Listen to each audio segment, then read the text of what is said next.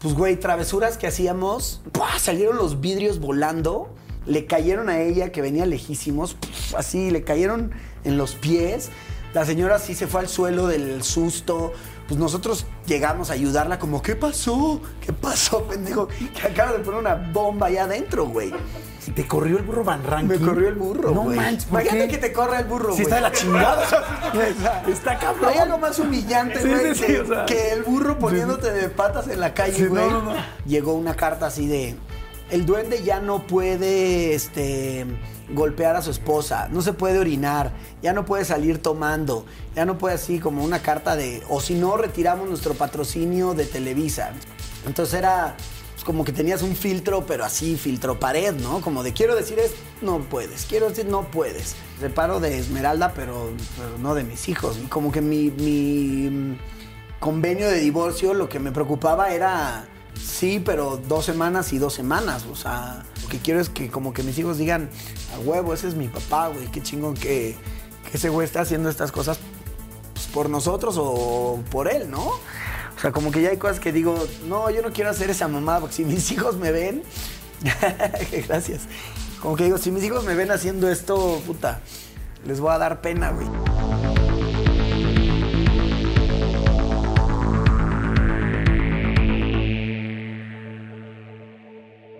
Pues bueno, bienvenidos a una entrevista más. Esta va a estar muy chida porque además es un tipazo, es muy polémico, es un muy buen amigo, lo conozco muy bien. De, de hecho, cuando me preguntan quiénes son mis amigos del medio, de los muy pocos que tengo, es él. Así que señores, ¡Facundo! ¿Qué tranza, Diego? Amigo, qué chingón es. Todavía es Corona Salud. ¿Sí te estás ¿Qué, cuidando qué mucho o ojete no? que yo cuando me preguntan de mis amigos no digo tú, No.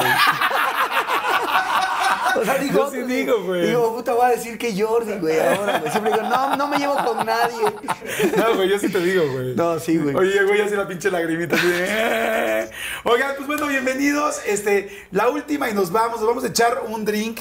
Tú decidiste chela. Es que, güey, yo soy bien Jaime Duende, güey. Soy bien mala copa, güey. ¿Sí? Yo con una chela ya empiezo a decir estupideces, güey. Digo, sin chela también, pero, güey, yo me tomo dos de esos y ya vomito tu casa. No, yo sí soy tranquilo. Oigan, bueno, a ver, por favor, yo los invito Espérate, a todos. paréntesis, vomité hace eh, tres días, güey. Me fui a comer con Nacho Reglero, que Ajá. es un demonio, y terminé vomitando en el ¿Te restaurante, güey. Sí. ¿Hace cuánto no vomitabas, güey? Ah, no sé, es como de puberto eso, güey, pero soy pésimo para el alcohol, güey. Oigan, no sé si decirles la entrevista con Jordi Rosado o decirles bienvenidos al Club de los Chavorrucos. Podríamos hacer el pinche programa perfecto. O sea, cuando tú le pones Chavorruco en Wikipedia, sale alguna de las fotos de los dos. Sí, según sí, como. Google te las aviente, ¿no? Sí, además, güey, yo no sé por qué si yo sigo siendo chavo. Claro, y yo, y yo estoy muy lejos de ser ruco. Exacto, güey. No sé por qué me ponen ese título, güey. Oye, pero como dicen luego, ah, pinches chavorrucos. Y le digo, mejor chavorruco que solo ruco, cabrón. Exacto, sí. O sea, ¿estás de acuerdo? Pero hay otros, yo, ah, yo no entiendo por qué me ponen a mí en la misma canasta que el burro Van Ranking o que Adal Ramones. Es como, güey,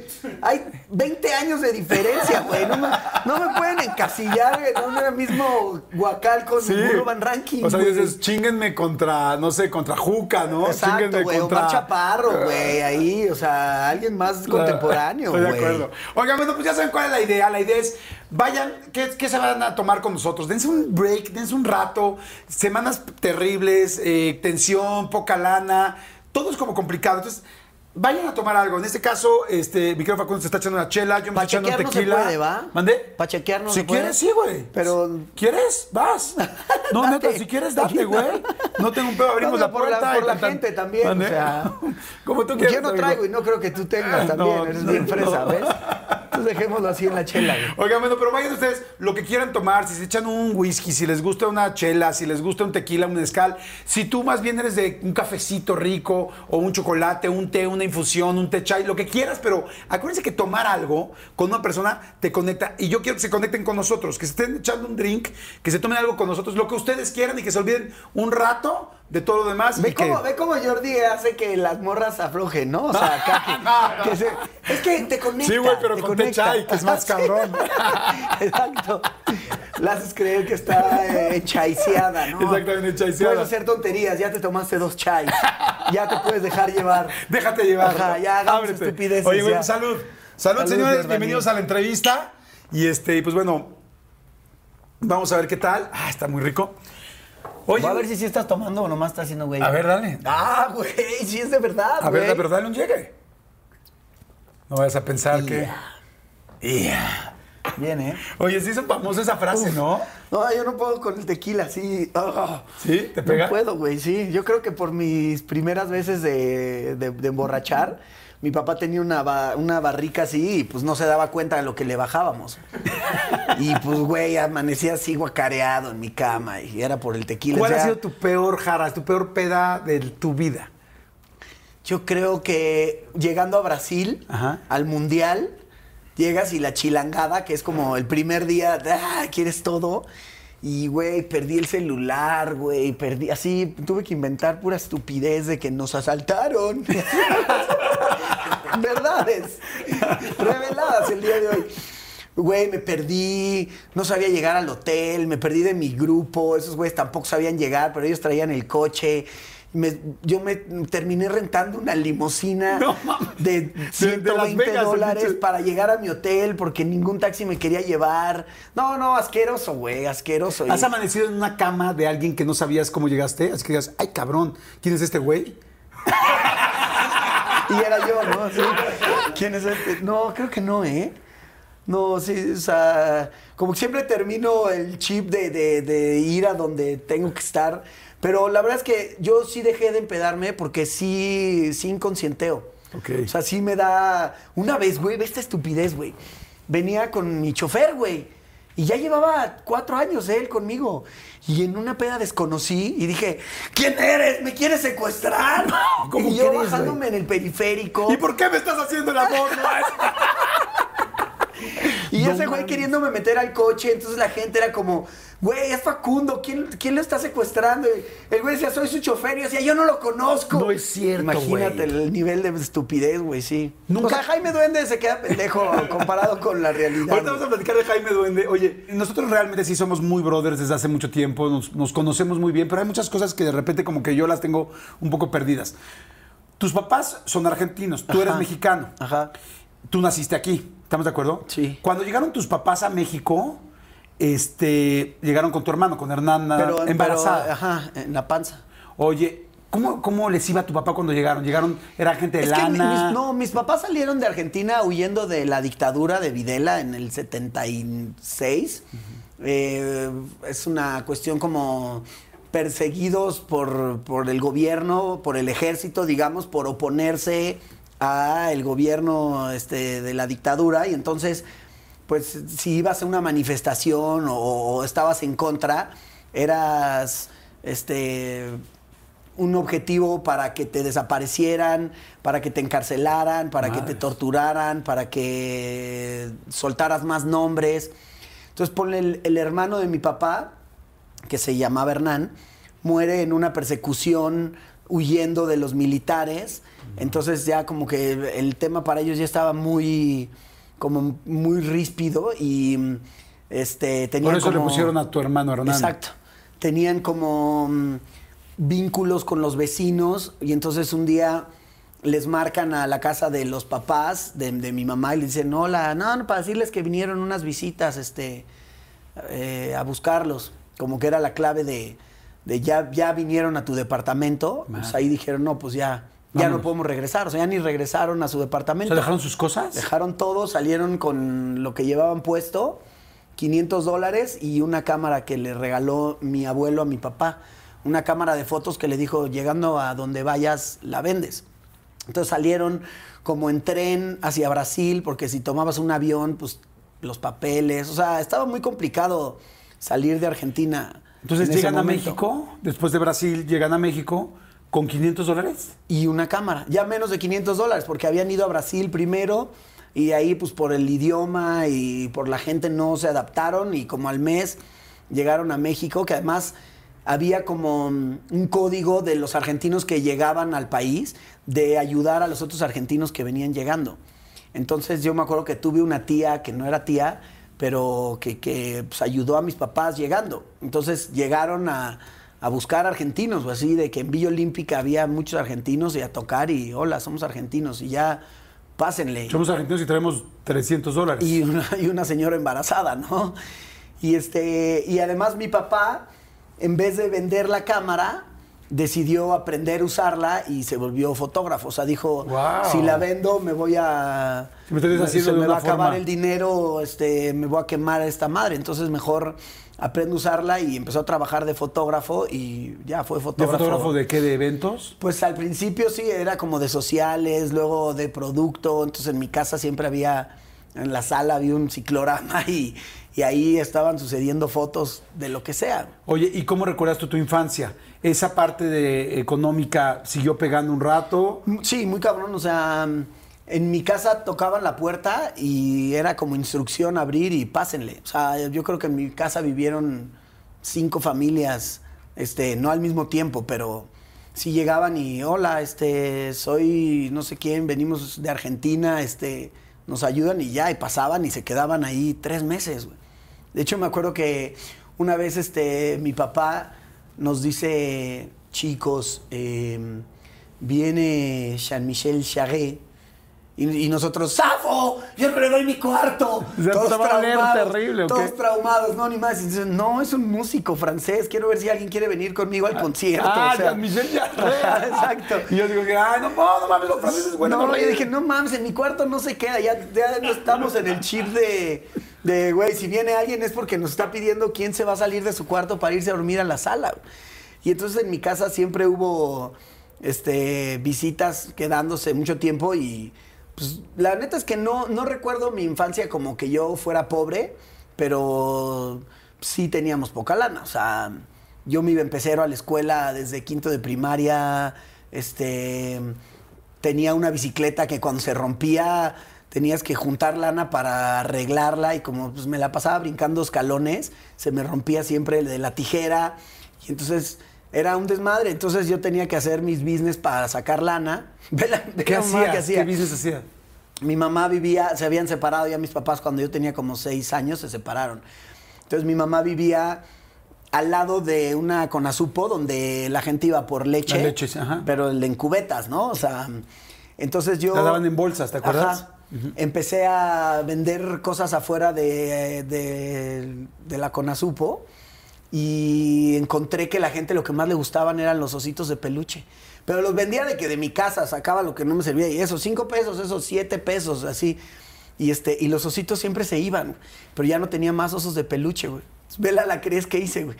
Mi, mi papá vivía en Villa Olímpica. Entonces yo tenía una avalancha, iba con la avalancha a tocar en los departamentos. Oiga, ¿no tiene algún oso de peluche que quiera donar para una fundación? No manches. Sí, güey. Para un este, orfanato que estoy juntando cosas. Güey, llenaba mi avalancha de osos de peluche. Y luego los vendía en casa de mi mamá. Entonces nunca. nunca no iba a se ver- cruzaba la- no nunca se iba a cruzar, postal. ajá. Nunca se iba a cruzar. Entonces yo ponía mi, mi, mi sábana y osos de peluche, güey. Ya era el de los osos de peluche, güey. Qué chido. Y ya los vendía a 50. Ya no eran de a 5 pesos. Ya ese es 50. Y luego. Y la gente sí te daba. O sea, siempre te dan dos osos de peluche porque. Güey, la gente, ¿qué hace con sus osos de peluche? Claro. Y entonces empecé a hacer emporio. millonaria, y, o sea, ya hay un, Empecé a hacer un, nicho de emporio de, negocio. osos de peluche, güey. Me fue cabrón. Y con eso, con eso me compré mi bicicleta ya de montaña. Que bueno, güey, ahorita a veces a bici era un pinche. Pesaba más que una motocicleta, güey. Pero Claro. a mí me hacía muy feliz, güey, porque a todos lados me iba en bici, ya no me iba en pecero. Me subía al pecero y todos me decían, güerito, y me agarraban así la cabeza. Y yo, ¡no! Me cagaba que me Algún día voy a perder todo este pelo, por favor, ahorita Por no. eso lo perdí, güey. De tanto pinche güey en la pecera. Entonces, este, yo, yo sí decía, este es un país racista, güey. ¿Por qué todo el mundo me ve güero y, y me anda agarrando la cabeza, cabrón? ¿Por qué no me ven igual? Bueno, es una ventaja hoy, ¿no? Pues sí, sí, sí.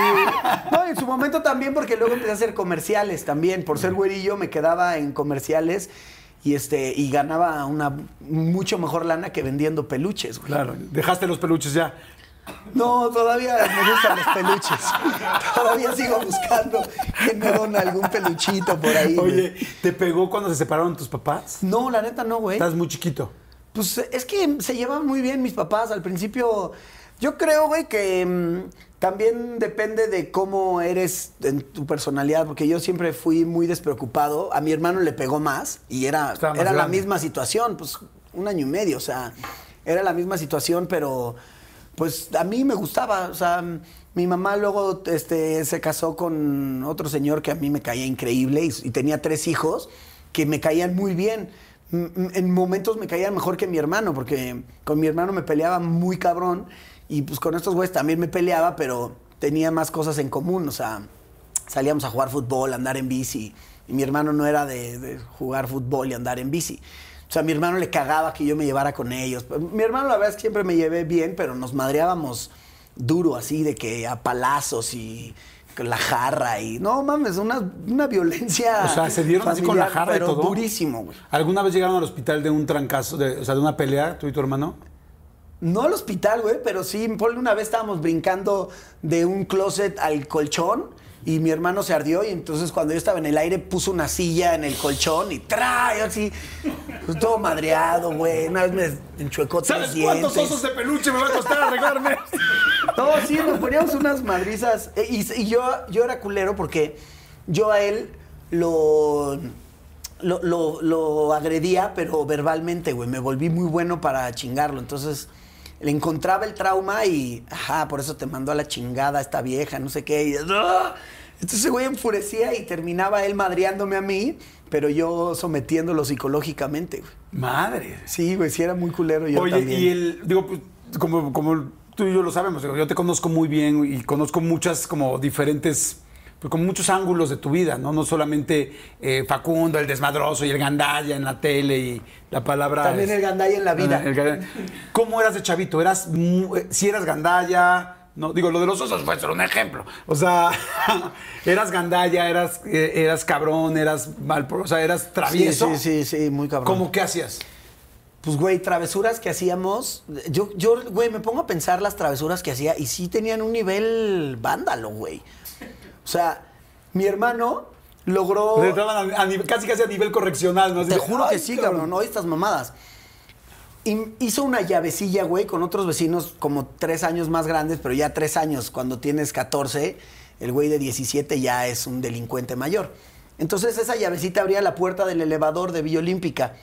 Entonces ponías el elevador en el piso 4, te subías al 5, abrías la puerta y quedabas en el techo del elevador y lo manejabas manual porque traía un sistema para bomberos, güey. No manches. Y atorábamos gente, güey, espantábamos chavitos.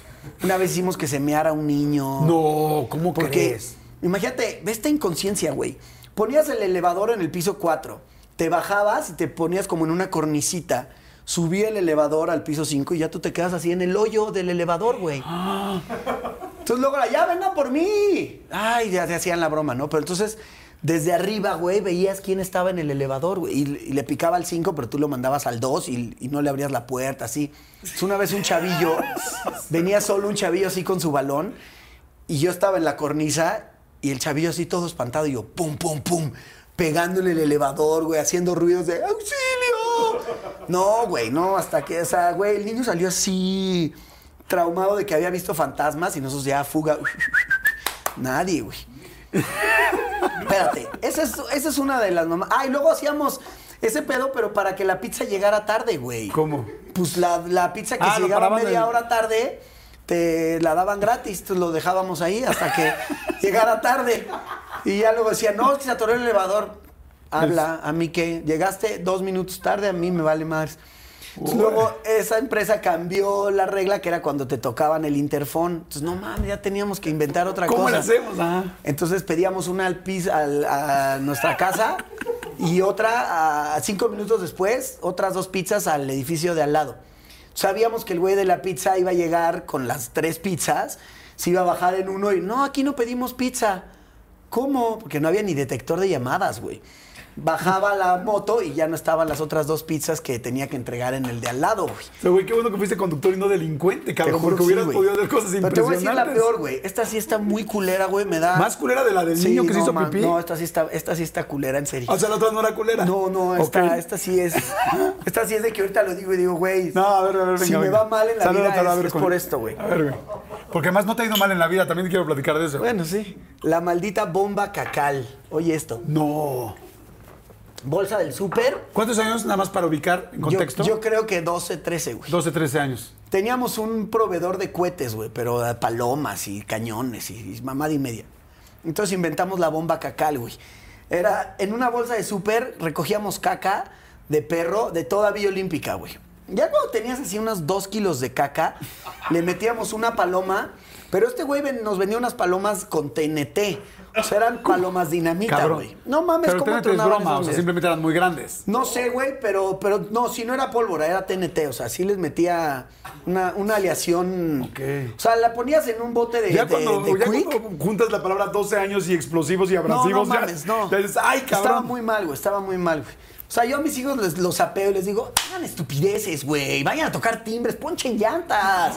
Vivan la vida, güey. Estoy jugando PlayStation, idiotas. O sea, ubicas las, las latas de Quick o de, Sí, sí, de sí, sí. leche nido, así. Güey, le ponías una de esas y no es que salía volando. ¡Pah! Se abría así, o sea, ¡boom! Tronaba así, quedaba toda floreada así. Se abría la lata de que se cortaba en pedazos, güey. Explotaba muy cabrón, le poníamos esa ahí. Pero entonces la bomba cacal, güey, se la aventábamos a las ventanas, güey, de Villa Olímpica que estaban abiertas, güey. No. Entonces, güey, veías una ventana abierta, ve esta mamada, güey. Pum, prendías bomba cacal a la sala, güey. Imagínate que te entre aquí una bomba cacal. No, mames, te mato. No, güey. Destruías la casa, güey. Pérdida total, güey. No, y O además sea, la dejabas toda tapizada de toda caca. tapizada de caca, güey. Sillones, tele, este, el techo, güey. Y ya luego nomás pasábamos así, veíamos a la familia así, todos llorando, No limpiando. Y nosotros como, ¿qué habrá pasado ahí? como asesinos seriales, güey. Oye, güey, ¿y alguna vez te arrepentías o no? Sí, güey. Entre nuestras madres de explosivos, dejamos una de tiempo en el edificio 10. De tiempo, cabrón, ¿con quién, ¿con quién estoy, cabrón? Güey, no mames, te digo que nivel sofisticado, güey. Y este, había unos ventanales, neta, o sea, yo creo que más grandes de este cada ventana, como ese cuadro, era la entrada de los edificios de Biolímpica, eran unos ventanales así machines. Entonces ya como que dijimos, no, ya no tronó, ya valió más, se cebó. Se cebó, ¿Acuerdas esa- el se cebó? Y viene llegando Mimi, que era la maestra de piano, mi maestra de piano, que era una señora de 60 años en ese entonces. Yo creo que ahorita ya ha de haber pasado a mejor vida. Sí, sí, bueno. 60 años en esa época, pues sí, Ya se está enterando de Tendría que- ahorita casi 120. Pero ya se está enterando, si no, que nosotros fuimos los este, autores este, materiales. Cuando viene llegando como a 50 metros de llegar al edificio, cuando nosotros pensamos que se había cebado, truena esa madre y uno de los ventanales explota como liberando la presión de la bomba que estaba dentro del edificio. ¡Boom! Pero, güey, sonó neta como que se había caído un coche, güey, así. Y ¡pua! salieron los vidrios volando, le cayeron a ella, que venía lejísimos, ¡puf! así, le cayeron en los pies. La señora sí se fue al suelo del susto. Pues nosotros llegamos a ayudarla como, ¿qué pasó? ¿Qué pasó, pendejo? Que acaba de poner una bomba allá adentro, güey. Pinches ahí- autores ah, intelectuales y materiales. Sí, güey, ¿no? ahí sí dijimos, yo creo que yo creo que bombas ya ya contra gente no. Ya nomás contra latas y cosas así. Porque sí dijimos, güey, si, si ella venía 30 pasos más adelante, le explotan los vidrios en la cara, la matamos, güey. Salió todo el edificio, güey. No, no mames, fue Nunca aceptaron, nunca dijeron, la neta ¿Cómo crees, güey? Una vez tuvimos que aceptar porque le aven- aventábamos Tuvimos, globos de agua. ojo, eh. Tuvimos que aceptar. Sí, no. Aventábamos globos de agua desde el piso 8, güey. Un globo de agua del piso 8 no sabes cómo llega al suelo. como un yunque, ¿no? Pero no sabíamos eso. Estábamos aventándole a la gente así, a ver esos güeyes. ¡Fu! ¡Pa! No le tronó. Y en eso, güey, le aventamos un güey de una bici. ¡Eh, le dimos a huevo, lo empapamos, ah! Y en eso, pues el güey se quedó ahí esperando a ver de dónde estaban aventando globos. Pues nada, güey, dijo, si aventaron uno, van a aventar más. Se escondió. Y el güey subió al, departamento, güey. Vio de dónde era y subió. Nos tocó y nos dijo, yo sé que están morritos, yo sé que están bien estúpidos, pero no les voy a hacer nada. Nomás quiero que se asomen por el agujerito para que vean cómo quedó mi bicicleta. Y dijimos, este güey como que se ve que, que viene en buen pedo, güey, a ver. Y estaba tocando y el güey decía, no me voy a ir hasta que no me abran, güey. O sea, dijimos, güey, van a llegar nuestros papás y va a ser peor, güey. Güey, le abrimos y la bici estaba destruida, güey. Así el tubo de, el tubo de aquí se había roto, este, el manubrio estaba, o sea, trajo la bici en dos partes, güey. No manches. Y nos dijo, güey. ¿Y tú que sabías que había que vender un chingo de osos de peluche para arreglar una bici? Está cabrón. No, el güey dijo, si esto me pega en la cabeza, me mata, güey. Y yo creo que ustedes no quieren matar a nadie. Hagan otra cosa para divertirse. Entonces ya cambiamos a el papel mojado. Sí está mal, ¿no? Sí está mal, perdón, güey. No Oye. sabíamos, era inconsciencia, lo nuestro era inconsciencia. Oye, o sea, ya- lo mínimo era robarte calzones de las vecinas y esas mamadas, pero... ¿Se robaban también calzones Sí, de los sí, vecinos? había una francesa. ¿Qué hacían que- con los, con los no, calzones? pues los, los turnábamos. Ya, pues, cosas vergonzosas, la verdad. Nunca hicieron así como un Pared museo de cal- No, no calzones. llegamos a tener tantos. Pero ya esos eran ya los delitos menores que hacíamos. ¿En la escuela te iba bien? Mm, pues es que yo, verdad... Extraordinarios, por ejemplo, algún día Todos, sí, extraordinario? todos, todos. Sí. ¿Cuá- ¿Cuánto sería el número máximo de extraordinarios que Como ocho o nueve extraordinarios así por semestre. A mí iba a todos los extraordinarios. semestre? Sí, güey. Sí, sí me iba a todos. Y ya tenía ¿Y los mis amigas. o no? Sí, tenía mis amigas que me ayudaban, Marimar y Andrea Bracho y Ceci. Fueron las tres personas que me ayudaron a, a terminar la prepa, güey, porque yo no hubiera podido sin su ayuda, güey. O sea, yo me iba a todos los extraordinarios y tres días antes, así me ponía a estudiar y, güey, yo con que sacara seis, güey. Salí de la prepa con 6.7 de promedio. Alto. Para lo que veo, Sí, alto, güey. cabrón. Sí.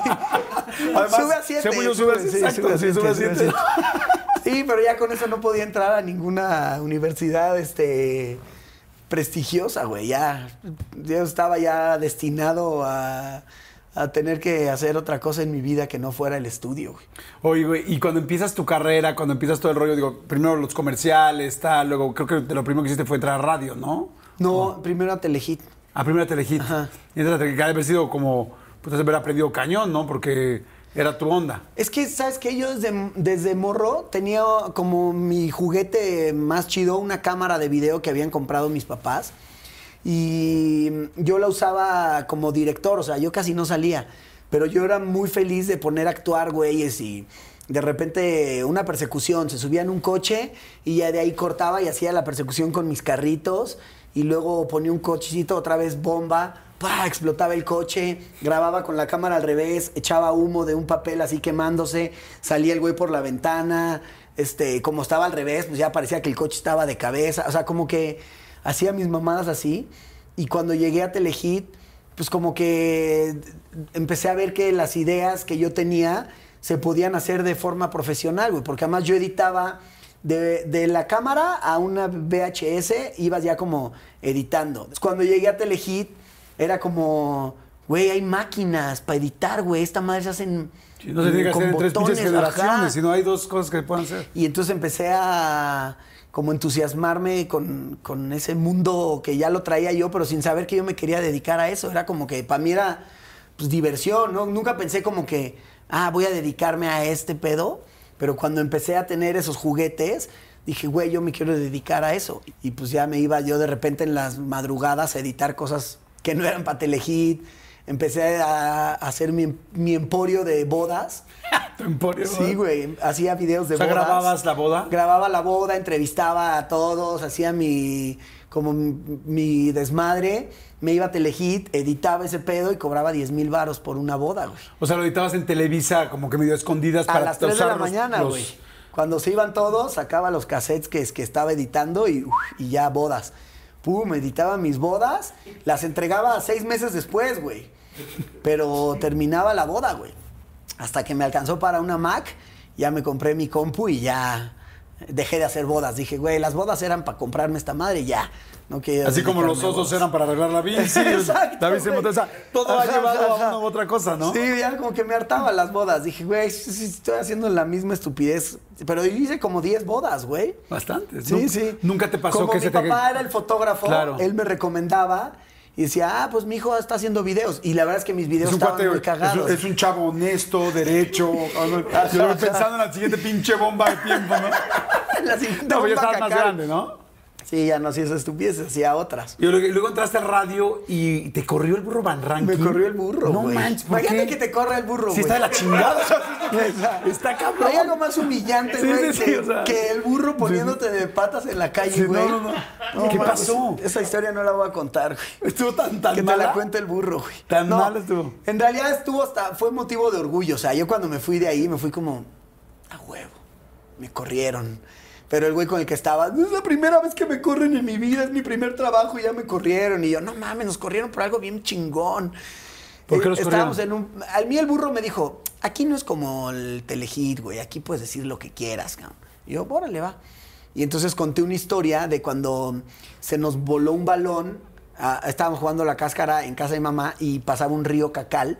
Entonces se me voló el balón. Tenías que asomarte de volada para ver si el río no se llevaba el balón. Y si sí, pues en qué piedra se atoraba, güey. Y entonces cuando nos asomamos, vemos un güey dándose una perra. Y todavía el güey nos. O sea, yo conté la historia del güey que nos vio, se, se, se desconectó, este, se volvió a conectar, o sea. Y entonces lo conté en el radio y la gente y yo, y hablen, si ustedes tienen historias similares.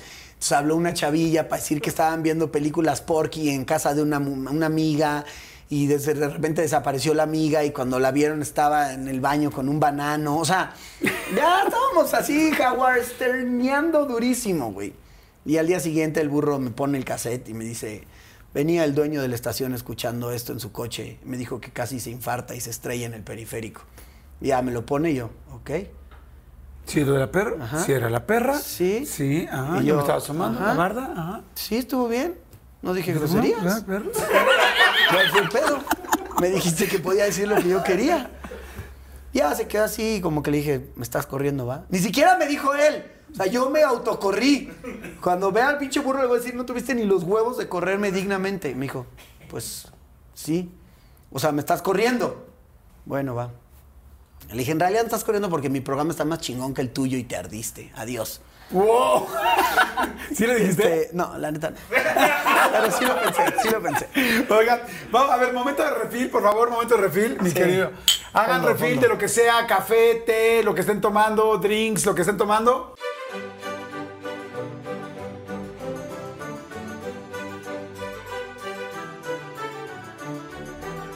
Bueno, ya está el Oh, refil. wow. mágicamente. Oye, pero ¿qué es súper oscura o te serviste Es quick? que ya le, le estoy metiendo machín, güey. ¿Te gustan las cervezas artesanales y así? Sí, güey, sí. Es muy tu onda. Ajá, sí, sí, soy de probar acá cervezas por el mundo.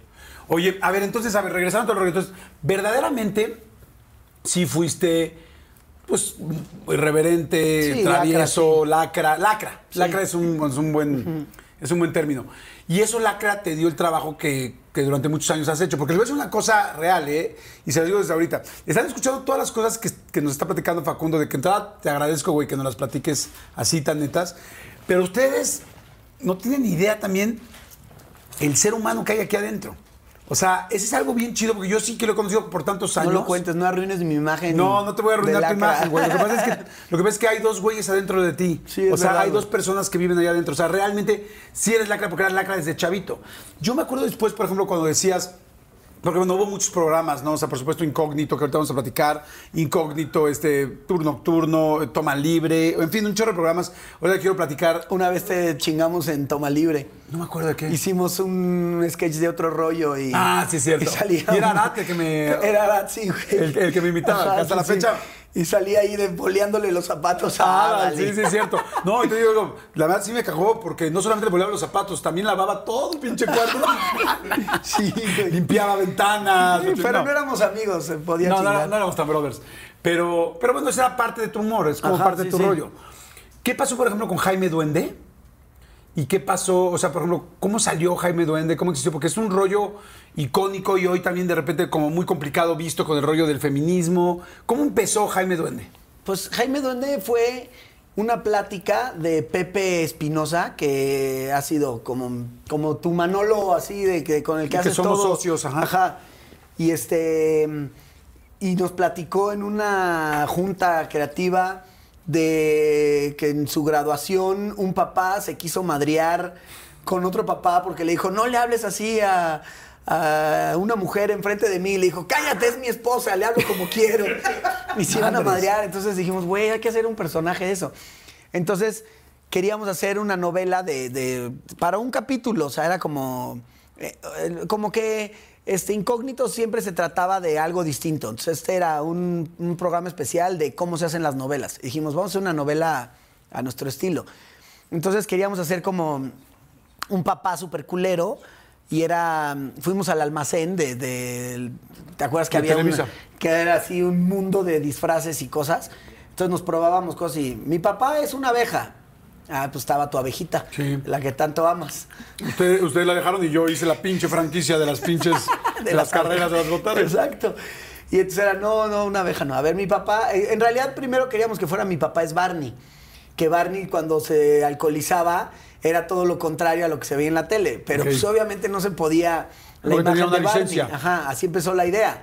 O sea, Jaime Duende hubiera sido mi papá es Barney. Ok. Pero Barney ya ha llevado a la locura.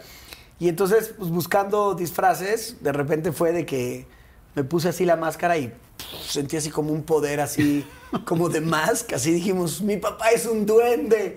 Y ya de ahí surgió, en el, en el trayecto de regreso del almacén a la oficina, yo venía con la máscara y ves que pasas por el SEA, donde es un desfile de sabrosura. Y ahí empezó a salir el personaje de, ay, pero qué sabroso. Y llegaba yo así, pues como veían un güey con máscara, decían, ah, está chistoso. Y entonces sapeaba güey, así, ah, ya, como que llegamos a la oficina y, ah, está cagado. Y ahí este, salió un programa, para un programa. De hecho, el primer programa se llamaba Juan Duende. Ok. Y este, pero Fox nos dijo, Fox es el productor, nos dijo, oigan, cámbienle a Jaime, porque mi suegro se llama Jaime. Y le dije que hice un personaje en su honor. y el siguiente capítulo de Juan Duende ya era Jaime. Ok, y era Ya así de Jaime la nada, Duende. como cuando en una pinche telenovela cambian a la protagonista, Exacto. entra al baño y sale Hasta otra dijimos como, chinga. qué mamada, ahora le tenemos que cambiar el nombre, ya que lo teníamos, ya, o sea, y ya le cambiamos el Y nombre se a empezó a Jaime ser súper famoso. Y además, güey, Jaime Duende era racista, misógino, este, homofóbico, este, era todo lo que... Y violencia familiar, Sí, cabrón. güey, y decía, ¿qué? Quítate, qué asco, eres moreno. Me dan asco los morenos, este, hueles a pobre, este, o sea, todo lo que ahorita no podría salir, pero ni en internet, ¿me entiendes? O sea, Claro. Oye, ¿y tuvieron broncas? En algún Sí. momento fue así como de, güey. como al año y medio, Jaime Duende solo duró un año y medio, hasta menos, como un año y tres meses. Este, el, el osito nos, ahora sí que yo vendía ositos y el osito fue el que me, me censuró varias veces, ¿no? Y entonces, este, llegó una carta así de, el duende ya no puede, este, golpear a su esposa, no se puede orinar, ya no puede salir tomando, ya no puede así como una carta de, o si no, retiramos nuestro patrocinio de Televisa. Entonces ya nos dijeron, oigan, llegó un lineamiento de a favor de lo mejor en los medios, que todas estas cosas. Y dijimos, no, ya, me quité la máscara como en un acto simbólico de esto ha muerto, este, por causas de la censura, ya dejé la máscara en el suelo y me fui caminando y murió el duende. ¿Te enojaste?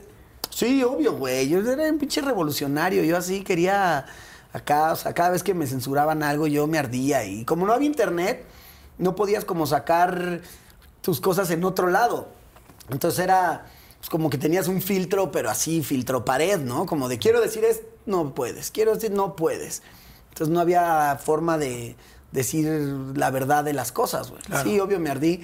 También, este, antes de eso, Toma Libre salió del aire por la misma Por la asociación a favor también. lo mejor en los medios. Pero ahí sí yo fui feliz porque pues, me siguieron pagando lo mismo. O sea, me dijeron, ya vamos a hacernos güeyes un año, pero vas a seguir cobrando igual, nomás planéate algo nuevo y, y en un año regresas al aire. Sí, Y yo. Fue, el, un 29 de abril porque era mi cumpleaños. Yo estaba caracterizado yendo a la calle a hacer bromas y me hablaron ahí este, para enseñarme una carta así de gruesa donde había cosas subrayadas y decía, este, declararemos guerra comercial en contra de Televisa si no sale este programa del aire, lo cual incluye que todo aquel que se anuncie en Televisa no será aliado nuestro, este, que dejaremos de rentarle camionetas a las marcas, así como Sí, así Güey. como va a ser masivo este asunto. demasiado poderoso el osito y entonces este pues en ese momento era un, el cliente de los más importantes de Televisa entonces yo entendí que ok sí este es tu negocio no yo Oye, y aparte de los clientes, ¿había alguna mujer o alguien que te dijera, oye, no está chido lo que estás mamá. poniendo? ¿Sí? Sí. ¿Qué te decía, güey? pues mi mamá me dejaba mensajes en la contestadora porque era como la forma A ver, en la que pinche Jaime Duende. o no güey no en argentino además Ajá. ¿Cómo te decía? A ver, imita a tu jefa. Mira, Facundo. Vi tu programa de lo que hacen ellas. Me parece una denigración hacia la mujer. ¿Por qué no tenés hombres también que trabajen? ¿por qué vos pensás que solo los hombres quieren ver mujeres? Las mujeres también queremos ver hombres, pero vos pensás que podés ser homosexual si pones a hombres haciéndolo y te da miedo quedar como gay poniendo hombres en tu programa, pero... Así hasta que yo, yo llegaba a las juntas creativas y decía, oigan, mi mamá me dijo estas cosas, güey. Oye, ¿y Tiene ¿te, razón. movían, ¿te movían o no? Sí, sí, la neta sí. Sí. Oye, y hoy a la distancia, con todo lo que está pasando, ves a Jaime Duende, ves estas cosas y si es, no me la, mames, digo, güey, qué genialidad. Sí, digo, qué genialidad, güey. Porque la neta es el humor que tenemos todos, güey, pero ahorita está, estamos censurados por la policía internetera. Y entonces yo creo que ya es también como una cosa de, de- de encontrar el error de qué dijo. O sea, ah, cuando dijo mujer le hizo así, como denigrando en una mujer. Entonces es un deni... No, ya, güey. O sea, creo que nos estamos yendo al extremo, ¿no? En algún momento me imagino que se va a volver a balancear.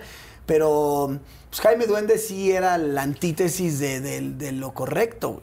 Porque yo, por ejemplo, yo que te conozco desde hace muchos años y que conozco pues, a tus parejas, inclusive a tu ex esposa y a tus hijas, en realidad tú no eres así. No, claro, pues Porque, sí, porque güey. la gente podría pensar, bueno, igual es un gandalla. Al contrario, cabrón, siempre ha sido un cuate súper cuidador de las mujeres, súper, eh, pues, como súper apoyador y, y además Sí, como muy, de equidad de, como muy de equidad de género. Yo me acuerdo con Esme, era de, güey, tú eres una chingona, tú tal, tú puedes, tú tal. O sea, en realidad era completamente un personaje. Ajá, sí, sí. Pues. no, güey. Es que eh, la, la verdad es que me ha costado también, güey. Ese personaje de repente. Eh, con, ponle con, con Delia, mi última novia. Güey, mi suegra cuando me googleó así en el momento de la primer comida, güey, fue un juicio, güey. O sea, era así como, y a ver, cuéntame por qué hiciste esto, y por qué Jaime Duende no sé qué, y por qué besaste a Laura Bozo, y por qué, y es como... O sea, ahí sí te la mamaste, no Bueno, mames, o sea, sí, sí. no, eso sí estuvo muy Pero, cabrón, el güey. maldito rating, güey. Yo soy catrizo, güey. El rating perdurará por siempre. Y entonces, son, son cosas que la gente sí piensa que soy así. O sea, Delia no quería salir conmigo porque decía, no mames, este güey, Jaime Duende, ¿por qué va a salir con este pinche machista? Y sus amigas le decían, qué asco que vas a ir con ese güey, Su no mejor mames. amiga, especialmente que yo la conozco. Ajá. Sí. Luego, de hecho, conoció aquí el departamento. Así- Bueno, pues ella, ella le decía, qué asco que vas a ir con ese güey. Y pues sí es como un estigma ahí que, que la gente igual llega a pensar que eres así, ¿no? Porque además también creo que, que me dio como el rollo de, güey, ya está bueno decir algo que valga la pena, güey, ya. Está bien dejar algo en, tus mensajes, güey, de tanto que están viendo, pues por lo menos di algo que, que sirva para las cosas que yo pienso que, que está bien defender, ¿no? Por ejemplo, tú, tú ahora que te estado viendo lo de los cepillos de dientes de bambú que estás platicando y que hablas de la ecología y de la composta y de cuidar y del agua y todo el rollo, pero creo que desde chiquito uno vez hiciste un rollo en Villa Olímpica de vamos a salvar Villa Olímpica Sí, güey. y voy casa por casa. Ajá, sí, sí. O sea, real, ese es algo neto. estaban construyendo unos edificios frente a Cuicuilco y este yo hice una manifestación, güey, así con mi papá, que también es muy ecologista. Y, güey, saqué a toda gente de sus casas para que fueran a hacer la manifestación. Y estaba yo ahí en, en proyectos como de reforestar. Este, como que siempre estuve muy clavado en la, en la onda ecológica. Estás haciendo ahora algo, porque me, me- me llamó mucho la atención lo de los cepillos de bambú, güey. Ajá. Porque, porque en realidad sí ayudan, o sea, porque Sí, sí, sí. veo que te preocupa mucho el planeta. Pues- pues- es más, vamos a, le- les pido el favor si pueden poner un link donde la gente pueda Está chingón si esa quiera empresa. hacer eso, o sea, si quiera, güey, cuidar también. me asocié con unos güeyes muy inteligentes que además pues traen como todo el rollo de mm, la exportación, la importación, la producción de Ch- China, el o sea, como todo el rollo de la logística que yo jamás lo podría hacer, güey, no, no puedo ni organizar un pinche cumpleaños. Y además bien comprometidos estos güeyes, porque todos los productos vienen como en, empaquetados de, de cosas reciclables. Este, empezó con un rollo de cepillos de bambú. Se supone que alguien normal usa cinco o seis cepillos al año. Que van a quedar para siempre, güey. El plástico Sí, no se 500,000 recicla, años ahí. Solo el 4% del plástico se recicla, es muy poco lo que se recicla. El plástico se va deshaciendo, pero haciendo microplástico que se comen los peces, que te lo comes tú. Y entonces el plástico quedará por siempre en el ambiente como nuestro rating. Y entonces, pues el rollo es como irle cambiando las cosas no sé, ponle yo no anuncio productos que vienen así en plástico de un solo uso. O sea, como que ya digo, ya no quiero estar echándole tanta mierda al mar. Y entonces me asocié con estos güeyes. Tenemos los cepillos de dientes de bambú, pero también el shampoo sólido para no usar botellas. Este, ya estamos sacando los hisopos. Ajá. Qué raro, como que si, si no le dirías así, ¿no? no. Este. Eh, otros- Tip es una marca. Exacto. Eh, pasta de dientes, así un montón de productos. Está bien chida la O página. sea, acuérdense, los hisopos son Key Métanse. Tips. Los pañuelos desechables son Kleenex. Ajá. Los, ¿sabes? Es como- como Los para- Kotex los son toallas femeninas. Son toallas femeninas. O sea, son como cosas básicas de, de diccionario, ¿no? Exacto. Oye, bueno, pues ahí está en este momento el link para que se puedan meter y pues que sí ayuden. Además, nunca había tenido una empresa, güey. Está o chido. sea, como que siempre. Pero me tú has sido siempre tu mejor Bueno, empresa. Pero me he dedicado como a lo mío. Entonces dije, ah, está cagado como entrarle a algo que, que en el día que ya yo sea un pinche ruco decrépito, pues como que. ¿Cuánto entró de la venta de cepillos de dientes? Chingón. Pues ya, güey. O sea, tengo que pensar a futuro también, güey. Un negocio. No, pero además algo en lo un que tú negocio creas. ya este, estable, güey. No, y algo en lo que tú creas, güey. Sí, la neta sí, estoy bien contento porque pues, también, no sé, como que más allá del negocio, me parece chingón hacer cosas que cambien al mundo para hacer algo mejor para Yo- todos. Yo te voy a decir algo. Yo, yo algo que siempre he creído de ti es que eres. Si hubiera una palabra en la cual yo tuviera que definirte, hay varias, pero a ver, una. ¿Qué mamada vas a decir No, yo? una sería auténtico. Ahora. Eres un güey muy auténtico. Si, en tu- si de chavito te gustaba echar desmadre, hacer bromas de mal gusto, lo dices y lo aceptas. Claro. O sea, no, no es como, sí, ah, no, no, mames, yo no lo hice. No, sí lo hice, ¿no? Si después es, güey, pues Jaime Duende estaba pasado de lanza y no lo habíamos pensado así, pero pues es que era una broma, pero tal. Lo aceptas, ¿no? si sí. dices, güey, siempre he querido cuidar el planeta desde Villa Olímpica, que estaba con mi pinche manifestación de no, por favor, hasta hoy, con neta, vamos a cuidar el planeta, es porque es real. Claro. Yo hay una cosa que cada vez que veo a Facundo en sus diferentes etapas, no eso significa que coincida yo con todas, pero sí que digo, es real. Este sí. güey lo está pensando en serio, porque es lo que él piensa. Ya Sí. tú depende si tú la piensas o no la piensas, la crees que- o no la crees. cuando me preguntan de mi evolución, ese pedo es como que digo, es que siempre he hecho lo que se me antoja. O sea, cuando iba al Spring Break a que las viejas las féminas, damas, Señoritas. gringas, señoritas virginales, Norteamericanas. Exacto. Enseñaran sus pechos. Pues, güey, tenía 22 años, güey, me parecía cagado. Tres años después dije, no, ya no quiero ir a que enseñen a chichis, mejor vamos a hacerles bromas.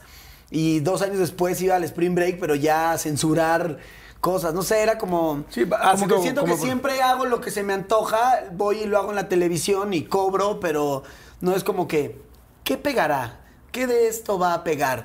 Es como, güey, tengo ganas de hacer esta mamada. A ver, vamos a hacerla, güey. Oye, tú me decías, me acuerdo de una frase que me dijiste alguna vez que me dijiste, güey, es impactante, pero cuando una mujer norteamericana en un spring break le prendes un songón, songón son las, son las focos que traemos arriba de las cámaras, Ajá. inmediatamente se levanta la blusa. Sí, güey. ¿Te fuiste con alguna de estas chavas? ¿Tuviste alguna relación? No, no, Güey, una relación de... o sea, pero terminé, terminaste en la cama con... terminé asqueado de sexo en los spring breaks. ¿En serio? De que, o sea. Era, eh, así había momentos, güey, que yo estaba entrevistando a una, pero con la otra mano agarrando a otra. O sea, era como. Ya era como a ver hasta dónde llegas, güey. O sea, ya ni siquiera era disfrutar, era como. ¡Ah, sí! eh". Güey, los, los camarógrafos, que eran los que nos ponía Televisa, nos pedían cuando hacíamos nuestro break para, ah, vamos a echarnos una cubita. Oigan, ¿podemos ir con la cámara a hacer nuestras entrevistas? Entonces, el de la luz se ponía de entrevistador y el otro de camarógrafo sin cassette, güey. Prendían la pinche luz y, y llegaban y, güey, se besaban a 15 viejas, así, morras, señoritas, damas. Se- o sea, se besaban con todas, así. Y neta eran unos güeyes bien feos, güey. Así de 50 años, güey. Eran güeyes de 50 años, Güey, así. si te ubicas que feos. estamos a punto de ser esos güeyes feos de 50 años, ¿no? No, no, no. De 50 sí, pero feo no, cabrón. Sí, la neta no. ¿Cuánto fue la noche que con más mujeres has estado? ¿Cuál ha sido la noche que con más mujeres has estado? ¿Cuántas? Una, un- o sea, una vez sí fueron tres. Una vez sí fueron pero tres. fue un día, fue un día completo. En, la- en el mismo día. Ajá, sí. ¿Cuántas las veces que más veces has tenido sexo en un día? Yo creo que esa vez, yo creo que esa O sea, ubica un 7-Eleven 24 horas. Ajá, exacto. Sí, o sea, pero es que es que tenía yo mi idea de quiero cometer la máxima malandrés, ¿no? Entonces, como que si te va a una, luego otra, luego así, como que entonces con cada una fueron como dos veces. Yo creo que sí, terminan siendo seis, siete. Seis, siete veces. Ajá. Oye, ¿eres muy sexual? Sí, pero, pero creo que también como que me, me soy cariñoso, güey. Ese te debe decir, güey, O sea, a porque yo que veces no tú y yo que somos brothers y que yo te Sí, escucho hablar, güey. ¿qué eres más, sexual o eh, eh, qué es más, este, genital o corazón? Yo, yo- yo creo que corazón, güey. O sea, si me dices, güey, ¿qué prefieres? ¿Una mujer que sea así, un pinche monstruo para el sexo o, o que todo el día te esté haciendo piojito? Prefiero la del piojito, así de que... Obviamente sí La de me- piojito, pero aquí. Ladillita. Ay, ladillitas. Saludos. Salud, ladillas. ¿Me estás, me estás, No, güey, ahí voy. ¡Ta madre! Oye, sí, Pero entonces sí, sí, sí pero- eres muy corazón, esa es la verdad. Pero güey. Yo que he espérate. platicado contigo, no. Pero güey. te voy a decir otra cosa. He cometido más pendejadas por caliente que por amor. ¿Sí? Sí, es que, güey, por caliente terminas haciendo unas cosas. O sea, a ver, cuéntame una. Que digas, madre, sí, por caliente. Una pasé". vez, güey, estaba en casa de una chava que tenía novio y pues yo fui sabiendo que el novio iba a llegar, pero dije, bueno, acá que se cometa la situación y llega el novio y yo adentro de la casa, güey, este, y el novio tocando y yo, güey, ¿cómo me salgo de aquí? Este, tuve que, neta, por la ventana, Y luego la azotea, así. ¿no? No, güey, además... Ah, la para azotea es llegar- otra que me contaste. es otra, sí. Para llegar a la ventana tenía que como que impulsarme así, quedarme colgado del marco de la ventana para llegar al otro lado y de ahí agarrarme un Ay, cabrón, pero ya tenías experiencia del pinche elevador, güey. Está en la pinche cornisa del elevador sí. ahí, güey. Todo te da en la vida todo te va enseñando Pero algo. sí dije, güey, qué estupidez estoy haciendo por, por tener sexo. ¿Nunca te o sea, cachó el novio? No, ese no, ese no. Ese Pero no, de, o sea, otro sí. de ahí brinqué un poste y llegué así, así. No, mames, o sea, estupideces, güey, que haces por caliente o de... O de quedarte en el antro hasta el último momento para ver si agarras algo y de ahí terminar con alguien que ni te gusta. Pero una vez, una vez en Acapulco me gustaba la sirenita de, del Medusas. Sí, es que hay un, un- perdón, un antro, había un antro en Acapulco Ajá. que se llama Medusas o Andrómedas. Andrómeda, Andrómedas. exacto, güey. Y entonces adentro había un, un como una pecera gigantesca Ajá. contra la pared donde entraban dos sirenas que iban haciendo como turno, me y guapísimas, me, evidentemente. Me, Me enamoré. enfierré con La una. querías descamar. Es- Exacto, quería ver si sí tenía por dónde. Y entonces, este, güey, terminé en el baño de mujeres, pero llegó el novio, el mesero fue a decirme, no mames, está el novio aquí. Y yo, no mames, qué estupidez estoy haciendo, güey, así. No, Llegó. Aquaman, cabrón, llegó Aquaman. Agárrense, cabrón, y tú con la pinche sirena. ¿Y te diste a la sirena o no? Sí. No, no, no, no alcancé. O sea, estaba ahí, no alcancé. Y entonces ya quedé acá todo trastocado así. Y, y neta me ligué a la más fea. Pero porque dije A ya. Úrsula. ¿no? A Úrsula, la mala de la Exacto, sirenita. exacto. Pero no porque denigre a las mujeres feas, sino porque pues no me gustaba, güey. Fue como ya. Tengo ganas, este, pues tú jalas, ya, órale, vámonos. Y- Y aquí el tú jalas, ojo, es literal. Sí, exacto. Oye, me voy a cambiar de tema completamente. ¿Qué Sí, pasó con TV favor, Azteca, güey? ¿Qué pasó con de TV Azteca? Porque yo me acuerdo que tú te quejabas y hablabas, este, pues, criticabas a TV Azteca y que la isla y tal. Y luego, ¿qué pasó? ¿Cómo llegaste a TV Azteca? Pati Chapoy Se te llama retó. pobreza, hermano. La experimenté. Güey, nunca has tenido pobreza. Desde No, que no, yo te conozco chambeando, tú nunca has tenido pobreza porque eres un güey muy bueno también para chambear y muy bueno para Es que, ¿sabes hacer qué? Yo, business. yo, la neta es que decía, odio a los TV Aztecos. Pero, pues, güey, me llevaba con varios TV Aztecos. Me daba igual, o sea, era mi Odiabas eslogan. algunas partes. No odiaba, güey. Al Chile no odiaba a los TV Aztecos, pero me parecía un chiste muy cagado siendo un televiso, ¿no? Ahorita odio a los televisos. ¡Malditos perros! También va. ¿Dónde? Ah, que tú no lo dices, güey. Perdón, perdón. Perdón. Bueno, y luego, entonces, que un día Pati Chapoy te retó. ¿Cómo estuvo? o sea, ¿cómo, No, cómo, cómo pues, hiciste el crossover? ¿Qué de tal, qué tal, repente- güey? Joe Bonilla. ¿Cómo hiciste el crossover? The crossover. Eh, ¿Qué es eso? ¿Cómo te cambias de Televisa a TV Azteca? Pues antes de irme a TV Azteca me fui a Fox.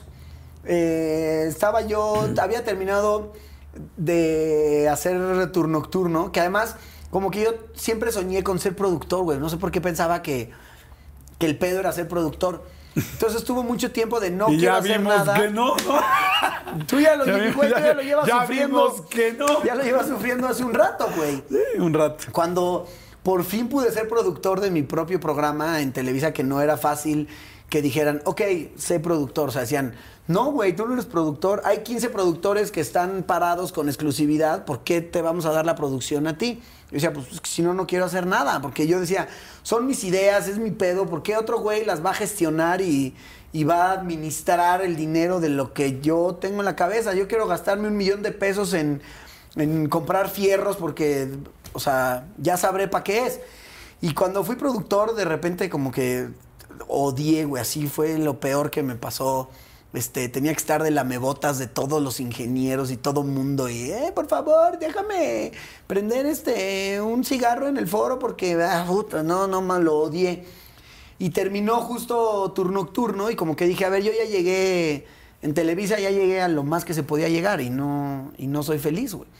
Y veía que no había otro proyecto para mí, o sea, cuando quitaron turno nocturno, quitaron como la barra PM para poner Big Brother, a Big Brother no le fue tan bien, entonces yo sabía que de aquí a que se recuperaba y volvíamos a hacer otro proyecto, iba a terminar yo conduciendo el programa de alguien más, que no era mi idea, era como, a ver, pues, éntrale aquí. Y pues está bien, a mí me queda como un año y medio de exclusividad. Hablé con mis jefes y les dije, oigan, Con tu papá y con tu mamá. Exacto. Mis, mis papás de, de la empresa. Y les dije, güey, yo siento que ahorita no, no hay nada para mí y, y las cosas que hay pues, tampoco me gustan, güey. Entonces, este, ¿por qué no me rompen mi exclusividad y ya? Y, y todos felices, güey. ¿Para qué me vas a pagar también el año que me queda si no me vas a usar para nada, güey? Yo sé que no me vas a usar para nada. Y tenía yo el proyecto de Escuela para Maridos en Fox. Entonces, este, mm, así negociamos que me pudiera yo ir a Fox. Todavía estuvo chingón porque en Fox les dije, voy a romper mi exclusividad por ustedes, güey. O sea, me tienen que pagar lo que iba a ganar. Entonces negocié chingón. Me fui a Fox y, de- y pasó el año como que de, de éticamente correcto de irme a TV Azteca. Y me invitaron a la isla. El, el que era el productor Pero de la Pati isla. Chapoy te retó así de que eh, ven o algo así. Es ¿o que no? eso ya lo hicimos después para hacer, para Más hacer el ruido, ajá. Pero yo como que sentía que mi imagen hasta ese momento era Jaime Duende, vieja, desmadre, este, borrachera.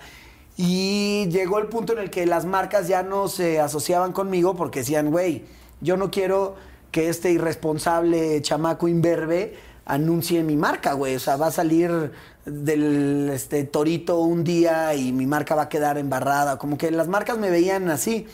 Y yo pensé que la isla me podía dar como otra imagen, como decir, güey, si soy deportista y si soy bueno para hacer equipos, si soy buena persona y si puedo hacer todas estas cosas, pues güey, le voy a entrar a la isla y espero poder cambiar un poco la imagen que tienen las marcas de mí. Y entonces me pareció como buena oportunidad. Todavía yo dije, güey, van a entrar actores de TV Azteca, mm, de- los voy a torcer a todos. No sabía que iba a entrar un policía, un lanchero, un militar, un crossfitero, un parkurero, así, o sea. Pero yo pensé que iba a ser muy fácil la isla. Y este.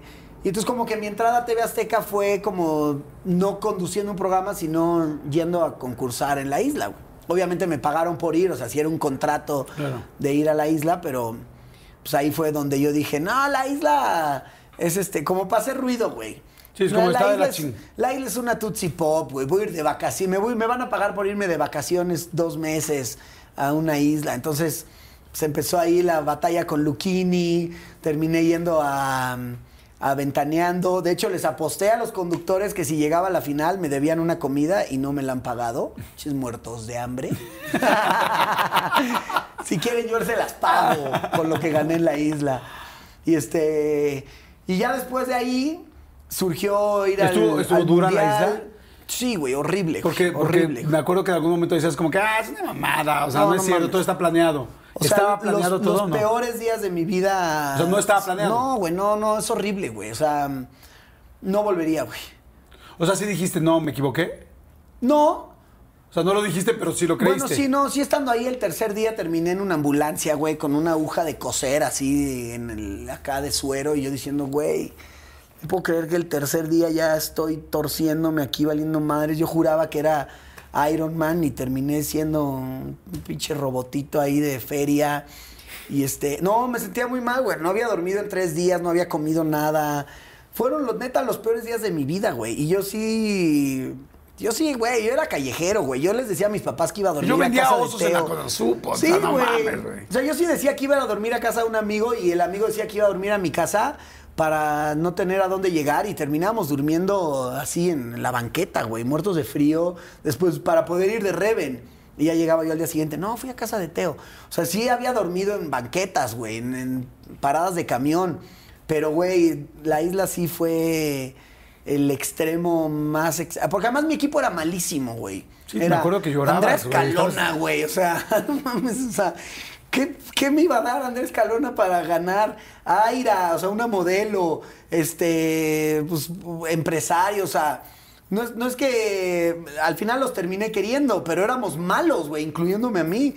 Y los otros güeyes eran puro pinche superhéroe, güey. Nos estaban haciendo mierda ahí, te dábamos en Playa Baja todo el día. La pasé muy mal, la neta. Oye, ahorita que dices de que de repente uno hace cosas en los medios también, pues para enganchar, tal como que me dices ahorita lo de TV Azteca, o bueno, lo del reto de voy aventaneando, yo y tú y tal, en modo lucha libre. Ajá. Este, este, Qué oso, ¿Qué pasó con el Lorena lucha. Herrera? ¿Verdaderamente creías que era un hombre o era desmadre nada más para hacer ruido? Güey, la, la historia de Lorena Herrera creo que fue así como un despertar mío en la televisión. Teníamos el programa de Toma Libre, que lo patrocinaba un tequila, y nos pedían de promedio al mes seis puntos de rating. En ese entonces no era nada, güey. Ahorita seis puntos de rating, ¿quién los tiene, no? Pero eh, entrevistábamos a Monsiváis y así, cosas acá. Y, güey, teníamos dos puntos de rating. Entonces ya nuestro programa iba a salir del aire. Nos dijo el productor, oigan, este, esta onda va a valer madre. O, sea, o, o hacemos algo así que explote o nos vamos a la mierda. Entonces hicimos un programa nudista, invitamos a Lorena Herrera. Y cuando estábamos ahí, Lorena Herrera nos dijo, oigan, ¿por qué no hacemos como que ustedes se encueran y, me quieren encuerar a mí? Porque había unos güeyes que sí estaban desnudos. Y, y yo me ofendo, me salgo enojada del foro y hay unos güeyes ahí de la prensa y hacemos un escándalo. Bueno. Y así, tal cual, se le ocurrió a Lorena Herrera. Hicimos el escándalo. El programa salía como tres semanas después. Güey, tuvo como ocho puntos de rating. Estábamos nosotros acostumbrados al 2.53. Fue una, una locura. Ajá. Y entonces como que de ahí dije, qué cabrón, o sea, este pedo funciona con escándalos, güey. Este pedo funciona a base de, de- de- de enfrentamientos, güey. La gente no quiere decir, qué padre, Jordi y Facundo, se fueron este, de viaje y conocieron la Riviera Maya y este, los lugares históricos. Me vale madres. Jordi y Facundo se agarran a gargajos. No mames, ¿cómo? O sea, güey, como que me di cuenta que la televisión y el mundo del espectáculo funcionaban así. Y ese entonces empezaron con el juego. Entonces realmente empezamos el ella nunca estaba enojada. No, por de ese- o sea, repente. nunca estuvo enojada. Me acuerdo un día que nos encontramos en una inauguración de, de, un, de un bar o algo. Y este y está- nos, nos vimos en una escalera y empezamos a platicar de no mames, qué cagado, no puedo creer, güey. Sí, a mí también, güey. Nos fue cabrón con el programa, qué chida eres, güey. Gracias, no sé qué. Y en eso, pum, vemos una cámara. Y ella, güey, qué inteligente es Lorena Herrera, güey. En cuanto ve la Siempre cámara, lo he dicho, ¿eh? me Siempre empieza a agredir, me empieza a insultar, ta, ta, ta, ta, ta, y me suelta una cachetada y se va. Y yo, yo entendí el punto, o sea, sí dije, güey, mames, qué ídola, güey. En cuanto vio la cámara, cambió el mood, me agarró a cachetadas enfrente, se fue, no, no, ni siquiera me dijo, voy a hacer esto, ya lo hizo. Y de ahí, güey, pues ya otras imágenes de que vimos a Lorena Herrera y a Facundo peleándose en un antro, no sé qué. Y entonces yo ya, pues me dejé ir y dije, no, es que es hombre, eso no le gustó.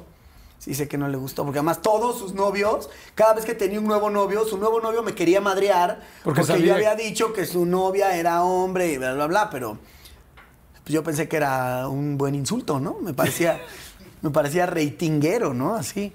Y la neta es que todo Lorena, Lorena- cuando antes de entrar a Big Brother, ella me habló y me dijo, oye, síguele con el pedo este de que soy hombre, hagamos un desmadre ahí dentro de Big Brother, peleémonos y la chingada, güey. Y yo, ¿sí, neta? Sí, va, cámara.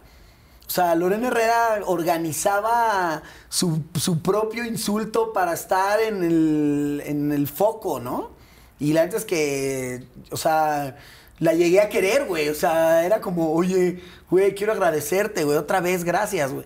A mí me hablan de repente de programas de Miami. A mí me llevaron a Don Francisco a hablar de ese tema, güey. Fue horrible, güey, porque yo llegué y como que, ah, te invitan a Don Francisco, chingón. Y ya que estaba ahí, oiga, jovencito, usted está diciendo que una eh, hermosa mujer que es hombre. Yo, mierda.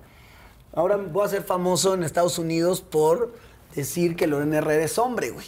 Pero sí me llevó a un chingo de lugares y al programa le empezó a ir súper chingón después de decir esas estupideces. Está increíble, está increíble conocer un poco todo lo que está pasando en medio, cómo uno tiene que ir, o sea, cómo se han ido, pues como tejiendo, literal, cual cirujano, Sí, güey. pedacitos para poder llegar a lo que en cada momento se necesita.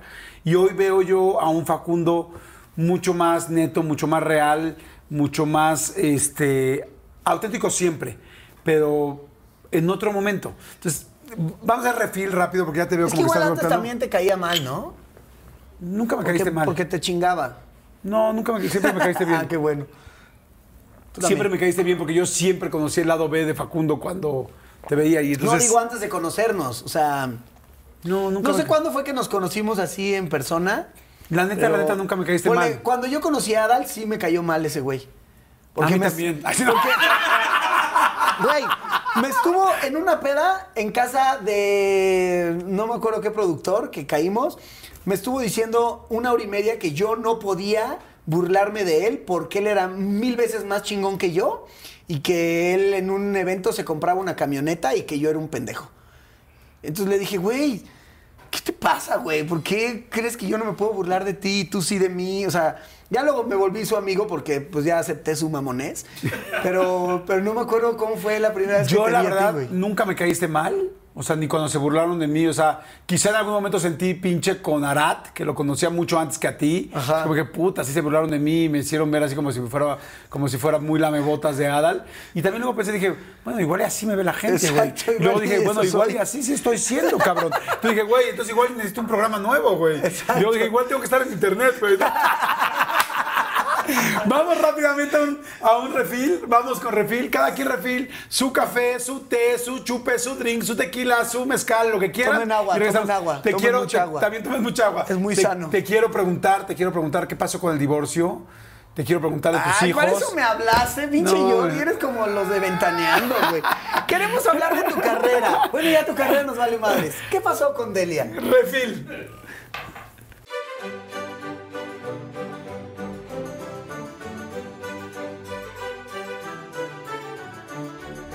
Muy bien, ahora te fuiste a la Clara. Ya ando de impertinente, güey. Señores, la última y nos vamos.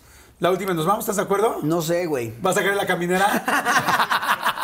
Ah, me estás ¿Vas a querer- corriendo, culero. No, no, güey. ¿Vas a querer la caminera en vaso rojo, de plástico? ¿En vaso del De Costco? plástico nada. sí. Oye, yo siempre, y lo dije desde el principio y se los platico, yo siempre he dicho, tengo la verdad la fortuna de conocerte desde hace 20 años. Qué lindo eres, Jordi. Dentro, gracias. no, por favor. También. 20 años, no Sí. mames, qué rucos, güey. Y pues somos los chavorrucos, güey, por eso sabemos en Wikipedia.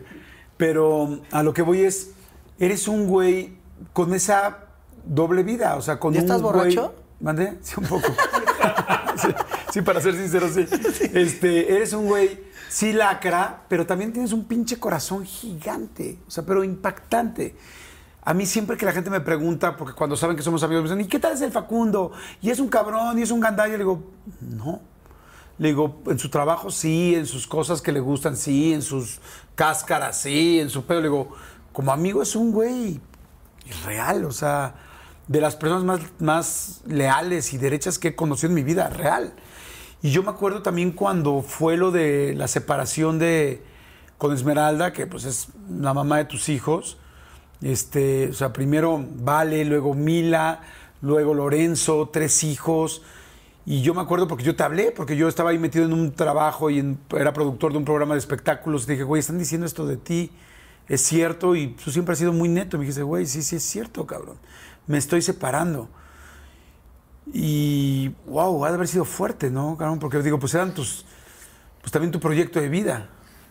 Puta, quizás sí sería el momento en el que tendría que llorar y decir que sí, pero para mí no, güey. Fue, No fue tan fuerte. Fue hermoso, güey. Fue como. O sea, la primera persona que, que, que me iluminó fue Nacho Reglero, mi, mi jefe de radio. Cuando le conté, me dijo, felicidades, güey.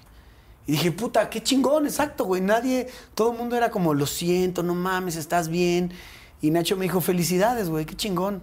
El hombre que ha perdido una mujer no sabe lo que ha ganado. Y, como que sí me di cuenta y dije, sí, güey, viene una etapa bien chingona de mi vida, güey. Estoy bien joven, estoy guapo, soy rico, soy famoso. como Ronaldo, ¿no?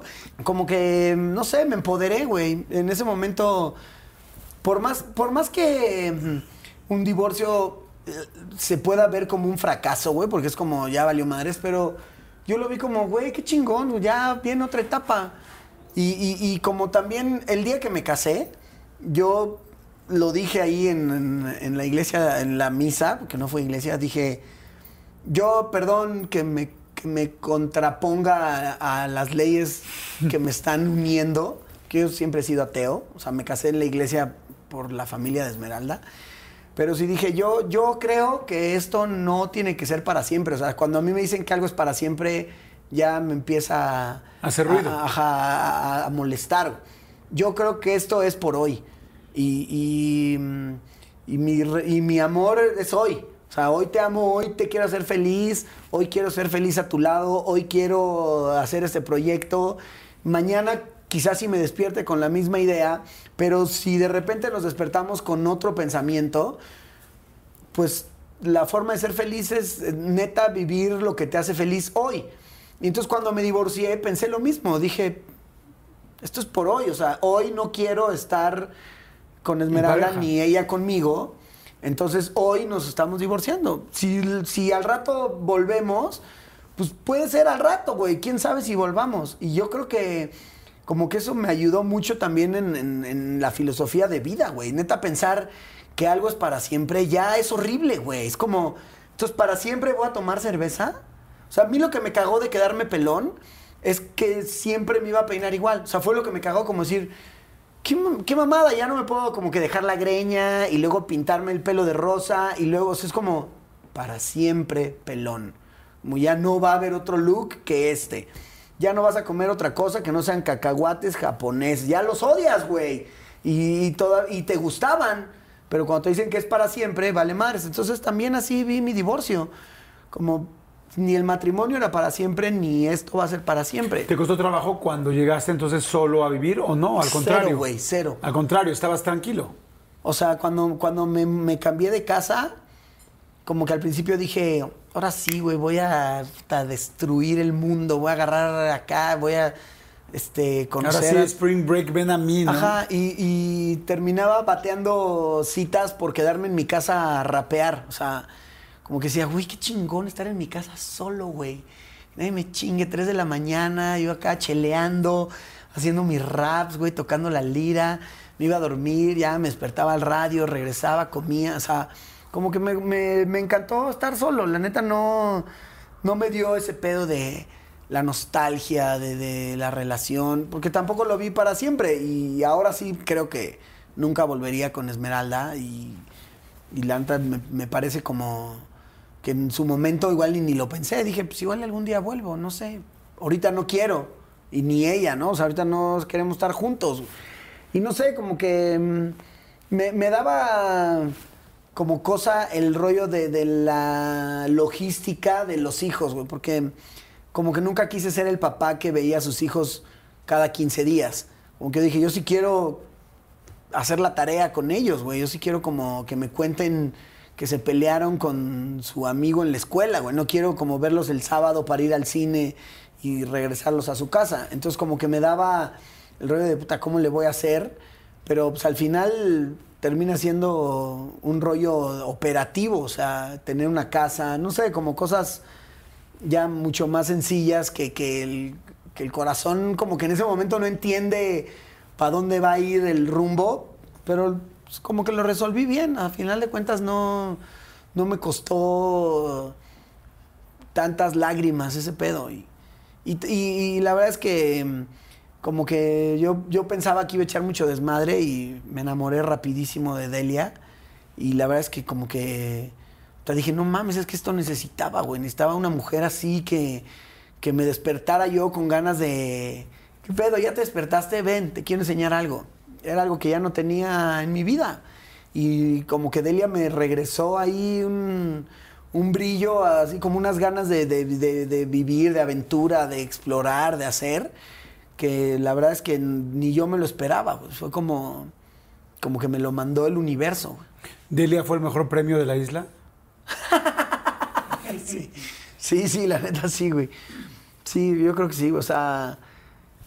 Porque además es que, ¿qué te pasa? No sé, yo llevaba mucho tiempo con Esmeralda y como que ya de repente te das cuenta que, que estás, que estaba yo como en una relación, pues como a fuerzas, güey. O sea, por más que Esmeralda sea una mujer chingona, este, que admiro y, y que siempre la voy a querer, pues no, no es lo mismo como cuando de repente volteas y, ves a tu novia y dices, ¿qué pedo con esto, güey? Ah, o sea, como que sí me pasó ahí algo que, que llevaba mucho tiempo que no me sucedía. Sí, y te además- da una energía, güey, como que neta dices, güey, quiero ser más chingón para gustarle a mi vieja, quiero estar más chingón para este, hacer más cosas. No sé, como que me motivó muy cabrón Delia. O sea, sí es, sí es como de las personas importantes en mi vida. La neta, como que el- cuando alguien te hace ser mejor persona, o sea, cuando como que te caes mejor tú mismo por algo, como que dices, verga, ¿cómo me, cómo me gusta esta versión de mí que tú estás exprimiendo? Como que dije, no mames, ya necesitaba también que alguien admiraba, admirara estas cosas de mí y como ese, esa gasolina que, que te puede inyectar estar enamorado de alguien, como neta pocos amigos logran ese pedo, ¿no? O sea, al final sigo pensando que Delia es como mi mejor amiga y, y la persona como que más admiro y, y más me quiero cuando estoy con ella. O sea, ¿te habías perdido un poquito tú? Pues yo creo que sí, güey. O sea. No sé, güey, porque es que también soy feo, güey. O sea, no, no, no quisiera como. Es que no tiene que ver con, digo, yo adoro a Esmeralda y los conocí juntos y la quiero muchísimo. Y simplemente a veces las parejas, porque digo, no, no la tengo ella sentada aquí platicando, quizá ella me diría exactamente lo mismo de la relación, me sentía sola, me sentía tal, me- Ajá, ajá. no, o sea, es como, ajá, ajá, no sigas, ¿no? No, pero, o sea, lo que voy es, no es culpa de la persona, es Ajá. la rutina, los momentos, la- lo, lo difícil que de repente una relación se hace con hijos, con responsabilidades, con problemas. Digo, yo que soy también divorciado, lo entiendo perfecto. Y hay mucha gente que nos está viendo que es divorciada y que no sabe qué hacer ahorita. Y es chingón y- e inspirador también escuchar decir, güey, pues bueno, porque en algún momento quisiste ser un mejor güey para, este, para Esme. Sí. Y después fuiste un mejor güey para la siguiente pareja. El asunto es que a veces no tiene que ver con las personas, tiene que ver con todo el contexto de la familia, de la pareja y, de, y del para siempre. ¿no? Es que, es que sabes que se sienten, o sea, no, no sé si es como una condición egocéntrica o, o- si, el, si el origen sea mm, algo más bonito que, que nomás el ego, pero es bien chingón como gustarle a alguien y que te lo demuestren. Es como que cuando de repente alguien te está demostrando algo que decías, puta, necesitaba este pinche boost, así esta gasolina, sí te, sí te cambia muy cabrón la perspectiva de tú mismo, ¿no? A veces uno piensa en estos momentos y piensa, existe un amor incondicional, existe un amor full, existe alguien que te ponga así. Y yo a, a veces pienso que si existe son tus hijos. ¿Qué has sentido en ese aspecto? Pues mira, yo como que desde, desde que me separé dije, me separo de Esmeralda, pero, pero no de mis hijos, no, no es como que abandono la familia. Y la verdad es que con mis hijos siempre me llevé de una forma este, que, no podría este, abandonar. Entonces, pues como que yo, todo mi rollo era planear cómo lo iba a hacer para, seguir teniendo como esa vida y, como que mi, mi, mm, convenio de divorcio lo que me preocupaba era, sí, pero dos semanas y dos semanas, o sea, los niños están, es, igual la mamá que el papá, o sea, no es como, o sea, vacaciones tú, vacaciones yo, ¿Qué, qué te da miedo perderte de tus hijos? pues la confianza, güey, o sea, cagaría darme cuenta que mis hijos me están mintiendo para hacer cosas, como que sí, mi punto es, güey, hagas lo que hagas, eres mi hijo y te voy a apoyar, o sea, si me hablas un día y me dices, maté a una señora, te, voy a, regañar como nunca en la vida, y, pero me voy del país contigo. O sea, si tenemos que huir, huimos juntos, güey. No, no me mientas a mí que, que pasó algo cuando no es. Es como si mis hijos me pierden la confianza, es como ya, ahora cómo, cómo puedo hacer para darles este, la educación que quisiera cuando ya no me están contando las cosas, ¿no? Es como, ¿y qué te pasó? No, nada. Yo, claro que tienes algo, ¿qué te pasó? No, nada. Ahí sí sentiría que ya la cagué como papá. ¿Qué quieres que tenga Vale, Mila y Lorenzo de ti y que no quieres que tengan de ti? Puta, yo creo que, el- que de mí tuvieran como la forma como sencilla de vivir la vida, porque creo que si en algo soy bueno yo es que soy muy despreocupado, güey. Hay, hay pocas cosas que me tumban el ánimo. Y a su vez, ese es un defecto, güey, porque dejo, dejo tanto pasar las cosas como que soy tan despreocupado que termino cagándola por, por no estar ahí, ¿no? Pero como que siento que como que mi defecto es mi virtud también. Entonces, quisiera que tuvieran ese rollo de, de- de- de no hay pedo, pero también no, no quisiera que tuvieran ese rollo que yo tengo de no hay pedo, porque la verdad yo he perdido muchísimo dinero en, en el no hay pedo. O sea, de repente he hecho negocios tan malos que digo, no mames, perdí medio millón de pesos, güey, en esta estupidez, güey. Por no concretar el- la compra de esta madre y, o sea, sí, la- pero, pero al día siguiente digo, "Ah, ya no hay pedo, vamos a hacer más. Hace rato dijiste, cuando estábamos hablando de las parejas, que en esta nueva etapa en la que tuviste, te sentías muy feliz porque, te, porque querías ser una mejor persona por tu pareja. Ajá. ¿Quieres ser una mejor persona por tus hijos? Pues sí, sí, son los que más me juzgan. O sea, cuando, no sé, como que cosas que haces, de, de repente me, me pasa que me despierto a las 5.50 en la mañana al radio en mi casa, están mis hijos dormidos, y de repente recibo un mensaje de Vale que me dice, es que si lo digo lloro, pero, pero no sé, como que son cosas que no digo, pero llega un mensaje de Vale que dice, gracias papá por siempre echarle ganas a la vida para estar poca madre y que no nos falte nada, como que digo, güey, pues qué cabrón que alguien se dio cuenta de este pinche esfuerzo, güey, porque neta te paras al radio a las 5.50 y dices, ay, no mames, qué mierda, ¿por qué estoy haciendo esta mamada? Y como que un hijo te lo reconozca, al final te das cuenta que si antes te escondías de tus papás para hacer travesuras, ahora te tienes que esconder de tus hijos para hacer travesuras. Y si antes buscabas la aprobación de tus papás de cosas chingonas, ahorita las termino buscando en mis hijos. O sea, lo que quiero es que como que mis hijos digan, a huevo, ese es mi papá, güey, qué chingón que, que ese güey está haciendo estas cosas pues, por nosotros o por él, ¿no? O sea, como que ya hay cosas que digo, no, yo no quiero hacer esa mamada, porque si mis hijos me ven, gracias. Como que digo, si mis hijos me ven haciendo esto, puta, les voy a dar pena, güey. Y ya al final de tus hijos ya no te puedes esconder, güey. Ya me pasó como llegar a recoger a mis hijos y que me dijeran, papá, ¿es verdad que corriste encuerado por reforma? ¿Por qué hiciste eso? Es como, güey, pues ya, ya mis hijos ya ven, ya ven YouTube, güey, ya no puedo, ya no puedo este, hacerme güey con lo que estoy haciendo en la tele, güey. Ya, ya hay unos güeyes que me están viendo, ¿no? Y por ejemplo, me pasó lo contrario. O sea, de repente llegó Lorenzo de que el güey veía este Vegeta, este Juca, o sea, veía güeyes en internet y pues, no sé, yo decía, ¿qué mamadas ves? Y un día llegó y me dijo, pa, ¿qué es eso de ábrete concha? ¿Y qué es eso de ya me oriné? ¿Y quién es Jaime Duende? Yo, ¿de dónde, de dónde sacaste eso? Es que, es que todos mis compañeros en la escuela dicen que lo más chingón del internet es Jaime Duende. Y como que dije, no mames, a mi hijo no conoce estas mamadas mías. Lo senté a ver pendejadas mías y de repente vi a mi hijo así zurrado de risa de las cosas que yo hacía y como que, no sé, me dio un orgullo así más cabrón que enseñárselo a mi papá. Es como, espérate, ahora ve el trovador urbano, güey, ve esta mamada, esto sí me gusta.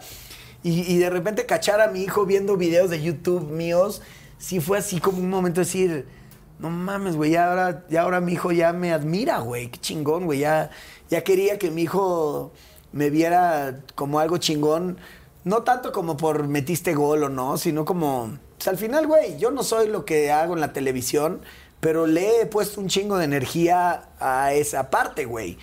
Y cuando alguien de repente te la reconoce y te dice, no mames, ese pedo que hiciste sí está chingón, más allá de, eh, la pendejada de Jaime Duende, ah, no mames, esta pendejada. Hay cosas de las que yo estoy orgulloso, güey. Hay, hay cápsulas del mundial que digo, no mames, ve esta pieza, güey. Le eché un chingo de ganas, creatividad. Y cuando la ve mi hijo y se caga de risa, como si digo, a huevo, qué chingón que, que, que mi hijo pueda admirar algo de mí, ¿no? Que no es que quiera que sean eso, pero no sé, es como ver los goles de tu papá, güey. Claro. Es como, como que sí me, sí me da orgullo que, que puedan ver algo chingón mío y, y que no todo sea eh, mamadas así como de, eh, qué vergüenza. Que, que dentro del que vergüenza, yo sí creo que hay cosas que por más que sean que vergüenza este pedo, que sí digo, a ver, pero no se te ocurrió a ti, cabrón. Claro. Yo, fíjate que eh, yo tenía muchas ganas de que pudiéramos platicar porque tú eres un tú eres una persona en la cual admiro en muchísimos aspectos y te lo he dicho muchas veces. O sea, te admiro en muchos aspectos desde el primer momento en que te conocí. Eh, y yo quería que en este pues, que- que en este contenido la gente pudiera conocer un- otra parte también, porque no es que la primera sea, no es que la primera sea falsa, no es falsa, porque ese eres tú. Pero es que en verdad, o sea, verdaderamente una persona no solamente es carpintero y solamente lija tablas. O sea, también hay otras cosas que hace.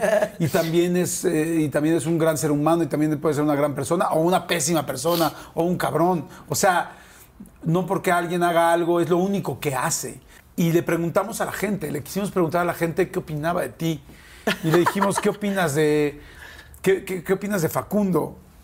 Primero le preguntamos a los, a los fans, ¿qué crees que pensaron? Pues lacra. De- en, la, en la- en la parte oldie, en la palabra oldie, pero se hacen irreverente. Ok, sí. O sea, la palabra que todo mundo dice es irreverente, lacra, gandalla, Mira, lo, divertido. lo que me gusta de la parte irreverente es como que, que no le hace reverencia a nadie. O sea, irreverente es que no le hace reverencia. Y, creo que sí es, sí es algo que me define, porque desde chavito, como que yo veía al, papá, al jefe de mi papá, y, y lejos de, ay, señor, es Ben, este, qué bueno que mi padre sea su empleado. Yo llegaba y le decía, está horrible tu oficina, no mames, está asquerosa. O sea, como que nunca fui un güey que le, que le hiciera reverencia. O sea, como que me choca la palabra por el uso que se le ha dado, pero el significado sí, sí lo siento aterrizado. Eso decían los fans. Luego le preguntamos a la gente conocida. O sea, a la gente conocida, a la gente que alguna vez te ha visto, que alguna vez trabajó contigo, a la gente de Televisa, de TV Azteca ahora. A ver, dime a La gente güey. que tal, ¿no? Pues a la gente, por ejemplo, de la cafetería, a la gente que te ha visto lejanamente, Ajá, pero que te ha visto. Le preguntamos, ¿qué opinas? ¿Cómo es Facundo? ajá. ¿Qué crees que dijeran? Puta, no sé, no te, no sé, güey. No sé ni puta idea. Dicen divertido. Órale. Es un güey divertido, es un güey cagado, es un güey divertido. Eso era lo que decían ellos. Luego le preguntamos a la gente cercana. Ajá. ¿Qué crees que dijeron? Puta, ¿Cómo pues, es Facundo? Me imagino como amoroso, ¿no? Yo siento que así me han de ver ellos, güey. Ellos dijeron es un buen amigo, Órale. es un gran amigo, Ajá. es un gran amigo. Qué chingón. Ese luego- título es lo más chingón que hay, güey. Para mí, como que la amistad es lo más chingón que hay en la vida, güey. Luego le preguntamos a la familia, Ahora. a la gente verdaderamente cercana. Ajá. Y le dijimos, si tuvieras que decir una característica de él, ¿cuál sería la característica principal? ¿Es cabrón, es gandalla, es lacra, es Ajá. divertido, es tal? ¿Qué crees que dijeron? Tierno. Decían, es la persona más leal. Órale, güey. Decían, lealtad es una palabra que lo define a él. Está chingón. Órale, qué chido. Y después de eso, yo me acordé de las cosas que, que quizás sin estar en estos círculos tan cercanos, yo he visto de ti.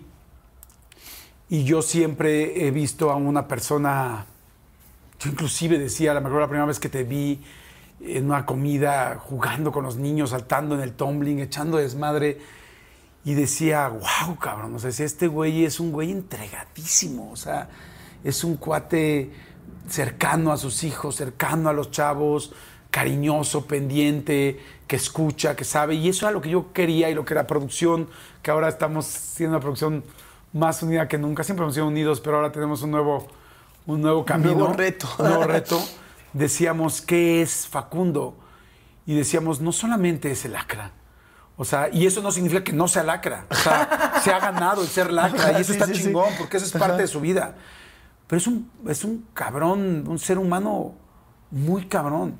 Y entonces preguntamos, y yo lo que me quedé pensando es, este cuate, él cree que su vocación es ser un gran conductor, un gran creativo, un cuate lacra irreverente que hace cosas distintas, que arriesga, que no tiene miedo, que es contestatario, que es revolucionario, porque todo eso has sido tú. Pero tu verdadera vocación, creo yo, porque la preguntamos, es ser un gran papá. creo yo que esa es posiblemente la vocación más cabrona Sí, que creo que tienes. sí, güey. ¿Qué opinas? Pues yo creo que es lo que más me importa en la vida, güey. O sea, como que mi decisión de tomar o no un proyecto es en base a, cómo va a quedar mi tiempo para ser papá. O sea, y creo que eso tiene que ver con, con cómo era mi papá. O sea, yo desde chavillo como que dije, puta, yo veo a mi papá muy feliz conmigo, güey. Yo quiero ser papá. O sea, como que yo me acuerdo a los 13 años guardar boletas de calificaciones para enseñárselas a mis hijos cuando fuera papá.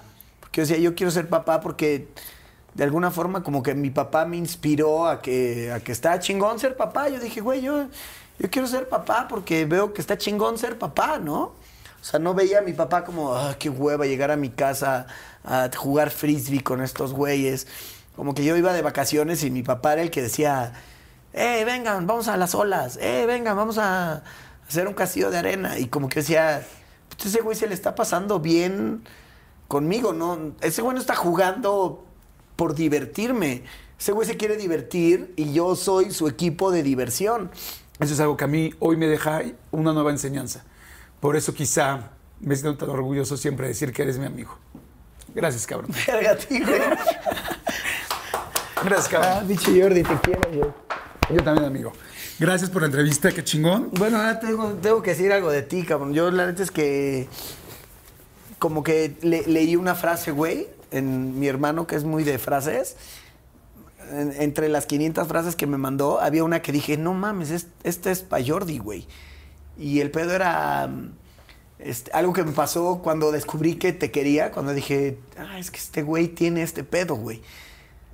Decía, mm, es muy fácil solidarizarse con el fracaso de tu amigo, pero hay que ser una gran persona para solidarizarse con su éxito.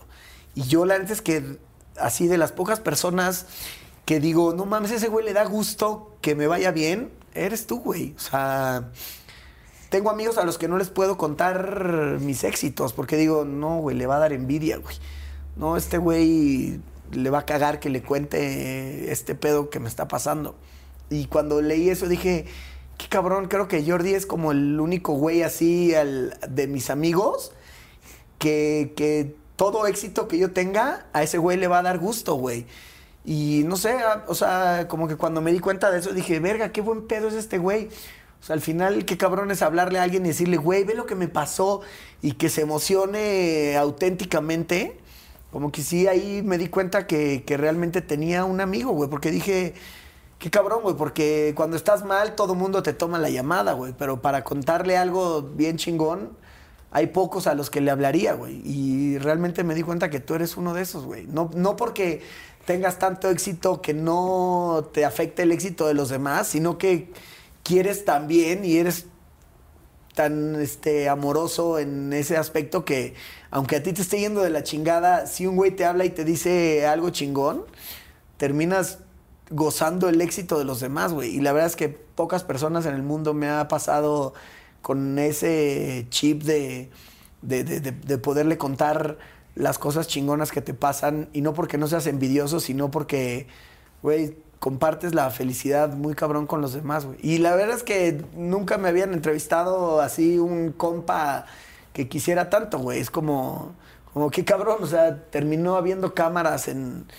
un- una entrevista que, que- que son cosas que nos decimos en un pinche restaurante, pero pues ahora nos las dijimos frente a un millón de personas, güey. Entonces, pues también se me hace que está cagado que vean que dentro de nuestras mamadas y nuestros maquillajes, pues güey, también hay cosas bien valiosas, güey. Está, para mí lo más verga en la vida es que alguien diga que, que tú eres este un buen amigo, güey. O sea, este pinche título es como, no mames, para ganarse ese título es, es como, como que realmente así eres, güey, porque esas cosas no se fingen, güey. Esas cosas eres o no eres, güey. Y la neta, pues también te considero así, güey, un buen amigo, güey. No, no es una palerez como de, de, de echémonos piropos bonitos, pero está poca madre tener buenos amigos dentro de tanta mierda del mundo, güey, la neta. Gracias, amigo. Pues, pues aquí estamos. Pues la última y nos vamos, ¿no? Gracias, cabrón. Gracias. Gracias a todos. Compártanlo. Ay, Nos no vemos llorar, semana. Gracias, chao. Gracias, Adiós, cabrón. idiotas. Ya te la acabaste. Ya, ¿qué querías? Denme otra. No, porque es la.